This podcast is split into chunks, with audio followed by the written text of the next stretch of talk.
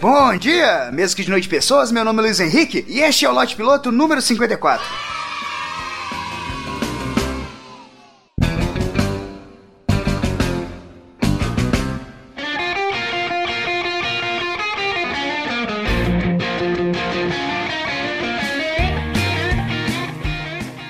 Só pra deixar claro, meu português não é sensacional. Algumas pessoas, inclusive, nesse momento devem estar pensando: caralho, esse cara fala é português. Achei que era um dialeto de uma tribo distante. Mas não, relaxa, eu falo português mesmo. Mas apesar assim de eu não ser um perito, tem algumas coisas no dia a dia que me irritam bastante. Por exemplo, a utilização do prefixo pré.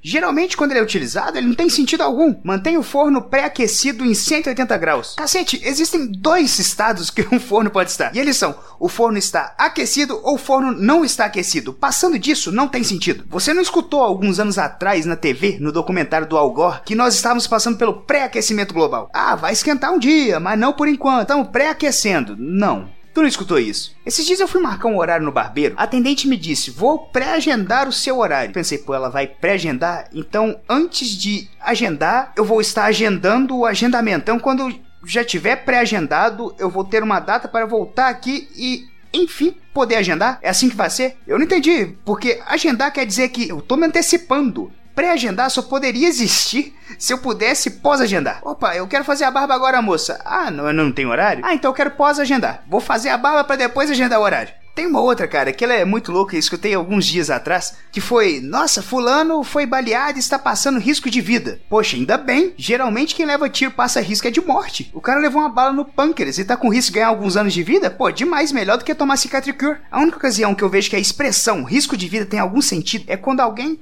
tá tentando se suicidar de uma maneira ineficiente. Sei lá, cortando o pulso com uma faca de serrinha, pulando da janela do primeiro andar. Passando disso aí, cara, não tem sentido algum.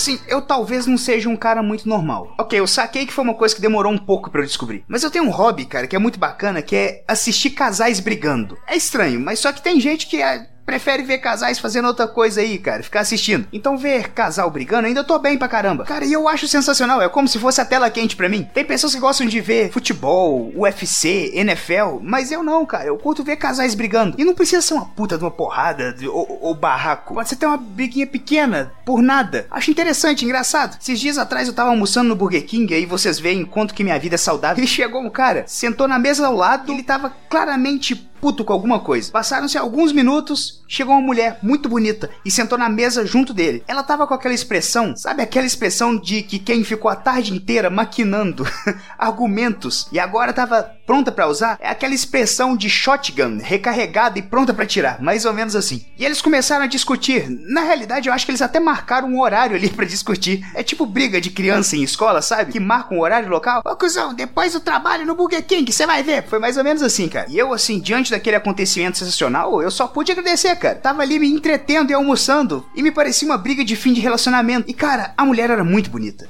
Sabe esses casais onde um destoa muito de beleza sobre o outro, sabe? E você fica pensando, como caralhos o universo foi se alinhar pra esses dois estarem juntos? Eles pareciam até animais de espécies diferentes, sabe? Mas eu ficava de longe, só torcendo mentalmente pro cara não falar merda nenhuma, cara. Falei, cara, olha o que, que você vai perder, olha o que está em jogo. Ah, mas ela é chata. Velho, coloca na balança. Ela sendo bonita desse jeito, ela não podia ser super legal. Pessoas perfeitas não existem. Deu vontade de levantar e falar com o cara, cara, minha sugestão pra esse embate aí. Faça um acordo, aceite os termos que ela colocar na mesa e pensa só no que você tá ganhando, brother. Vai valer a pena. Cara, o infeliz usava um relógio de calculadora. Quem diabos usa essa merda em 2017? Mas assim, nessa de ver briga de casal, sabe qual briga que eu gostaria muito de ter assistido, cara? A briga de Maria e José, os pais de Jesus. Por quê, cara? Porque é uma briga que não tem muito sentido. Brigar com Maria é impossível, cara. Não dá pra discutir com ela. Qualquer coisa que o José fala, ela simplesmente pode jogar na cara dele. Eu fiz Jesus sozinha, José. E olha como o menino tá. Transforma água em vinho, anda sobre a água, ressuscita a gente, José. Você o que que no que que colaborou na criação do menino, José? Ensinou o menino a ser carpinteiro. Você tem noção que ele pode criar um planeta? Você ensinou ele a fazer a droga numa mesa de canto? Cara, não dá pra discutir com ela. A mulher tem o maior mérito de todos os tempos. Ela fez o salvador do mundo. Coitado do José. Nada que José fizesse pro resto da vida dele iria se equiparar a ela. E na verdade, assim, José foi um cara bem santo, porque tudo que aconteceu com ele, se fosse qualquer outro cara, poderia simplesmente chutar o pau da barraca e ir embora, cara. Falar, ah, não sou obrigado a passar por isso, não, tô indo embora. Porque imagina comigo, você tá noivo de uma mulher, você nunca se deitou com ela, possivelmente ela não pegava nem na sua mão, aí do nada ela chega e te fala que tá grávida. Velho, a primeira coisa que passaria na sua cabeça seria, nó, velho, que mina trouxa, me fazendo de besta com essa de, ah, vamos esperar o casamento, José, eu escolhi esperar. E pior, manda toda uma história sobrenatural envolvendo anjos, Deus e o caramba, para justificar a existência de um bebê e ela ainda ser virgem mesmo tendo um bebê. Cara, o José aceitou isso tudo. E quando ele achou que era só isso, veio mais. O filho da sua esposa nasce. Você não é o pai. Não tem a menor ideia de quem possa ser. Só tem a história falada por ela que o menino é filho do próprio Deus. Com certeza ele tava um pouco desconfiado. Ele andava na rua olhando para cada um e pensando: esse moleque parece com padeiro. Aí a criança nasce e do nada aparece três caras aleatórios na sua casa dando presente pro moleque. E eram presentes caros, coisas que pais dariam para crianças. Velho, imagina a confusão que não tava na cabeça de José nessa história toda. O mais santo ali é ele. Se em momento nenhum da reunião de ele, Jesus, Maria e os três reis magos, ele não olhou para um dos três reis e falou: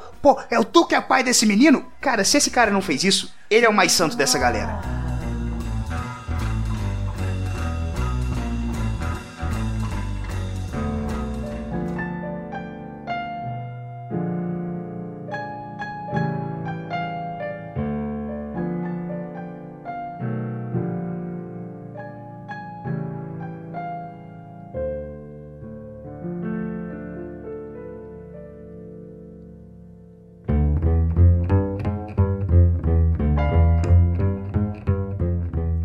Mas é isso aí, pessoas. Espero que tenham gostado do episódio. Se você gostou, deixa seu comentário, compartilha o episódio, cara. Mostra pras pessoas. Geralmente as pessoas nem sabem o que é podcast. Então apresenta pra alguém e fala, pô, escuta um podcast curtinho, engraçado. Um cara com uma voz sensual, extremamente bonita. E pior de tudo, eu tentei falar grosso agora e mesmo assim não foi. E agora eu vou começar uma coisa nova que é o seguinte: você que quer ter uma pergunta respondida, dizer algo que vá ao ar no lote piloto, manda um tweet pra mim. Tweet pra você que ficou preso numa caverna durante muitos anos, é enviado através do Twitter. Ah, Luiz, mas eu tenho outras redes sociais, eu tô no Orkut. Cara, eu não tenho Orkut. Mas me manda pelo Twitter sua pergunta, sua sugestão, qualquer coisa. Meu Twitter é arroba LHVAS com dois Es, porque você já sabe a história, uma infeliz no ano de 2014 achou uma ideia sensacional criar um Twitter com o username LHVAS com um Z só. E ela falou: Ah, quer saber? Não vou usar. A única coisa que ela fez foi me ferrou. Agora tem que usar com dois Es. Mas é isso aí. Um beijo na testa de todo mundo. Até o próximo lote piloto.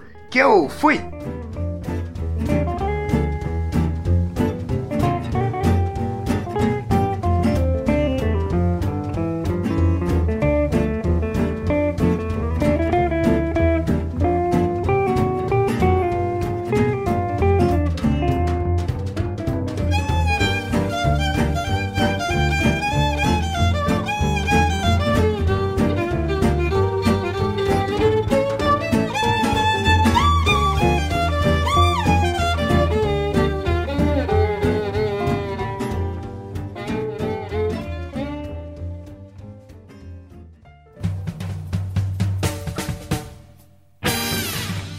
Acessem galera do